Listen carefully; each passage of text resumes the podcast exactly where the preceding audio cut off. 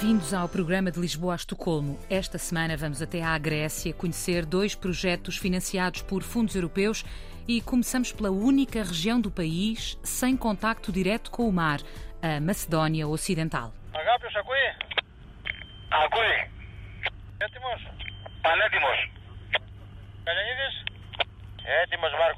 Está tudo a postos para mais uma detonação na chamada mina do Campo Sul do centro de lignite da região da Macedónia Ocidental. A paisagem é lunar. A terra, que à superfície é de um castanho avermelhado, deixa entrever por entre crateras conseguidas à base de explosivos o negro da chamada lignite, uma espécie de carvão pobre que existe em abundância no subsolo da região e a partir do qual chegou a produzir-se 56% da eletricidade consumida em toda a Grécia. A atividade mineira nesta região começou há cerca de seis décadas e meia e a região era o principal produtor de eletricidade de todo o país. Miltiades Triantafilou é engenheiro de detonações da Companhia Pública de Eletricidade. A área total desta mina é de 100 km quadrados e o máximo de lignite aqui produzida foi de 26 milhões de toneladas por ano. Atualmente a produção é um quinto disso. As enormes máquinas da altura de prédios, que parecem saídas de um qualquer filme de ficção científica, continuam a escavar enormes porções de terra nesta região que chegou a ser conhecida como a Central Energética da Grécia, até que o eixo, formado pelas cidades de Flórina, Ptolemaida e Kozani, ganhou novo epíteto, o pulmão negro da Grécia. Foi também por isso que nasceu o projeto TRAP. O nome completo do projeto é Desenvolvimento e Implementação de um Índice de Saúde Pública transfronteiriço para a qualidade do ar e é financiado pelo Programa Interregional de Colaboração entre a Grécia e a República da Macedónia do Norte. Teodoros Stavrakas foi o gestor do projeto que custou 969 mil euros e foi financiado em 85% por fundos europeus. Criámos uma parceria entre organizações dos dois países para poder monitorizar a qualidade do ar na região transfronteiriça. Em ambas as regiões, junto à fronteira, há centrais elétricas e também atividades de extração de lignite. E este foi o principal motivo: perceber se há transferência de poluentes entre os dois países. Por toda a região foram instaladas 16 estações de monitorização. São pequenas caixas de alumínio coroadas por uma série de antenas que a cada 5 minutos avaliam a qualidade do ar e a quantidade de partículas que nele existem. Dentro da estação de monitorização temos cinco equipamentos que medem os níveis de óxido de nitrogênio, dióxido de enxofre, de monóxido de carbono e, finalmente, os níveis de ozono. As medições recolhidas no terreno são depois analisadas no Centro Ambiental da cidade de Flórina pelo académico Vasilis Evangelopoulos. As medições mostraram que a região tem um problema de partículas suspensas.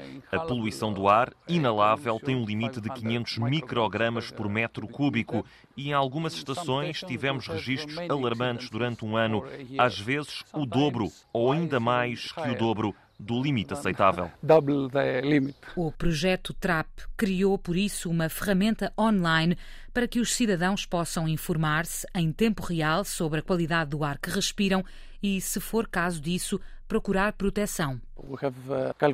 Calculamos um índice de qualidade do ar e avisamos as pessoas para que, se necessário, fiquem em casa e reduzam a atividade. Se em tempos idos a situação chegou a ser muito preocupante, recentemente o panorama mudou. No último ano não tivemos essas incidências e isso deve-se à redução da atividade mineira.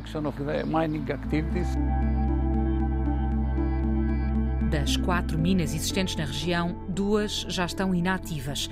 E quanto às centrais elétricas, de um total de cinco, três encerraram portas nos últimos cinco anos. As que restam terão de fechar, de acordo com as regras impostas pelo governo grego, até 2025. 25 anos antes da meta traçada por Bruxelas para a neutralidade carbónica. De um total de 160 km de área de exploração mineira, um quarto já foram devolvidos à natureza 25 km quadrados foram reflorestados, 10 km quadrados transformados em terrenos agrícolas, 5 km quadrados em parques naturais. Ainda se vêem no horizonte as gigantescas chaminés fumegantes, mas há agora enormes extensões de campos de papoilas visíveis da estrada e aqui e ali começam a surgir parques fotovoltaicos. A região parece estar agora a encaminhar-se para um futuro mais verde mas o equilíbrio entre ambiente e economia é difícil. Há demasiados postos de trabalho em causa. Uh, uh, do ponto de vista da proteção do ambiente e de acabar com a poluição mais cedo, é melhor com certeza. Mas para os empregos, foi um pouco repentino. A empresa pública de eletricidade chegou a empregar mais de 3 mil pessoas. Agora são pouco mais de mil e o futuro, é já certo, vai incluir mais cortes ainda. As autoridades locais, pela voz do vereador da Câmara Municipal de Flórina, Elias Molelis, pedem apoio. Uh, Pôr fim às minas de carvão significa que muitas pessoas vão ficar sem emprego. Portanto, tem de haver um plano. Estes empregos têm de ser substituídos e a fonte de energia tem de ser alterada. Penso que vai haver um forte apoio do governo grego e da União Europeia. Tem de haver. Até agora temos as promessas. Vimos os planos da União Europeia e do governo e acreditamos que vão trabalhar nesse sentido. Com o fecho das minas e das centrais elétricas, um total de 16 mil postos de trabalho, diretos e indiretos, estão agora em risco na região da Macedónia Ocidental.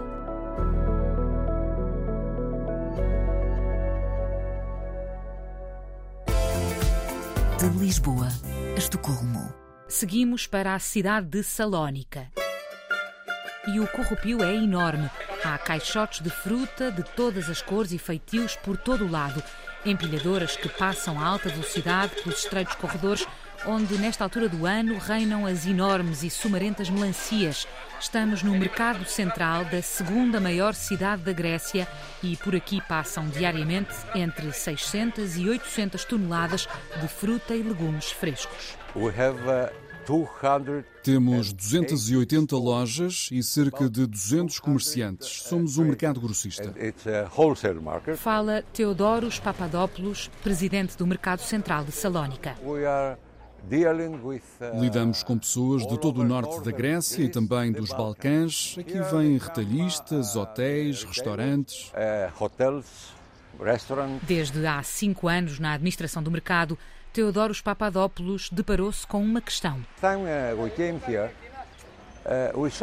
Quando aqui chegámos pela primeira vez, vimos que muitos produtos ainda com qualidade para serem comidos estavam a ir para o lixo e pensámos no que poderíamos fazer sobre isto.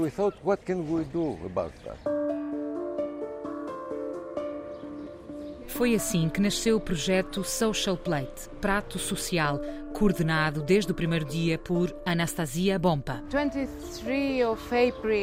A 23 de abril de 2018 começámos com uma grade de laranjas e conseguimos salvar apenas oito. Uh, o projeto, que custou 550 mil euros, foi financiado em 85% por fundos europeus e estabeleceu como objetivo evitar o desperdício alimentar e fazer chegar comida a quem dela precisa. A cada dia, cerca de 5 toneladas de fruta e vegetais vão para o lixo. Cerca de 30% dessa quantidade ainda podia ser para consumo. Sabendo que há muita gente com fome, temos de combinar essas duas coisas: o desperdício alimentar e as pessoas com necessidades. Foi assim que o Mercado Central de Salónica decidiu começar este projeto. Entre abril de 2018 e janeiro de 2020, a duração do projeto europeu quase 500 toneladas de alimentos, cujo destino natural era o lixo, foram passadas em revista e dessas, mais de 300 toneladas de fruta e legumes, ainda de boa qualidade, puderam afinal ser redistribuídas por quem mais precisava. Mas, terminado o financiamento de Bruxelas, o próprio mercado, explica o presidente, resolveu assumir o encargo de manter a funcionar o prato social. A nossa empresa decidiu focar-se nisto não apenas para salvar os alimentos, mas também para os dar a quem deles precisa e não consegue comprá-los.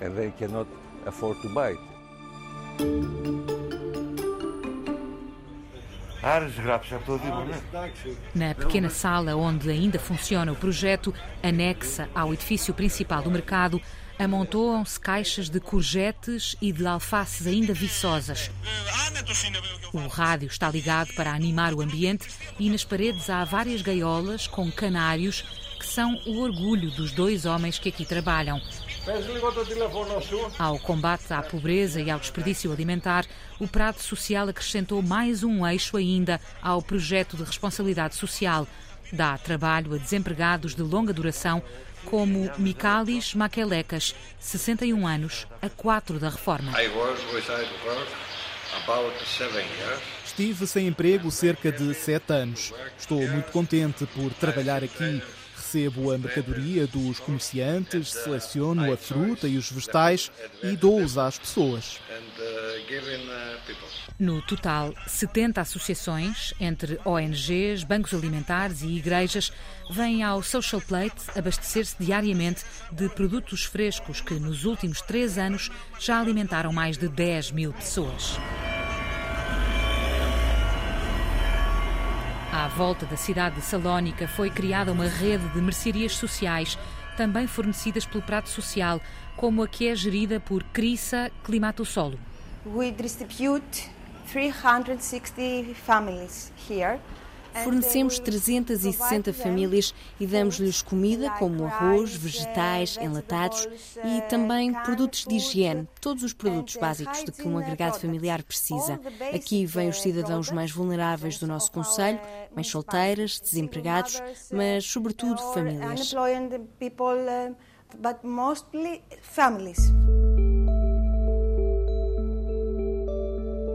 Há a prateleira dos enlatados, das leguminosas, das águas e refrigerantes, mas também da roupa e dos sapatos e até dos objetos de decoração como candeeiros e molduras. Parece uma loja como tantas outras, mas quem aqui entra pode levar qualquer produto sem pagar. Ana Anakelian, imigrante arménia, cliente habitual da mercearia social de Termi. É Venho cá três, quatro vezes por semana. Levo frutas, legumes, carne, queijo, conforme as necessidades da família. Ficamos muito satisfeitos. Também porque não recebo reforma, portanto, de outro modo, como seria?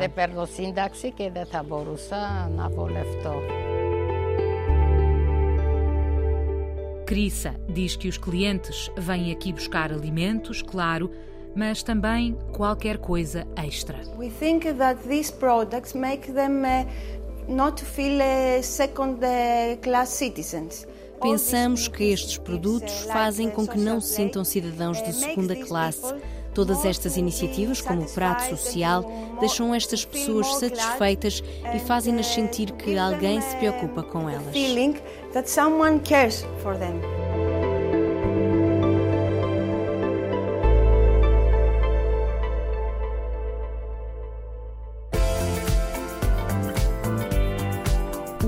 Lisboa a Estocolmo esteve esta semana na Grécia, com reportagens de Raquel Morão Lopes, apoio técnico de Guilherme Marques, produção de Gonçalo Soares da Silva.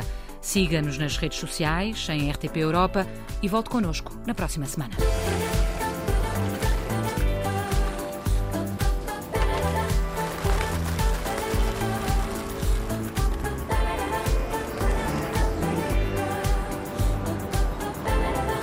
De Lisboa a Estocolmo.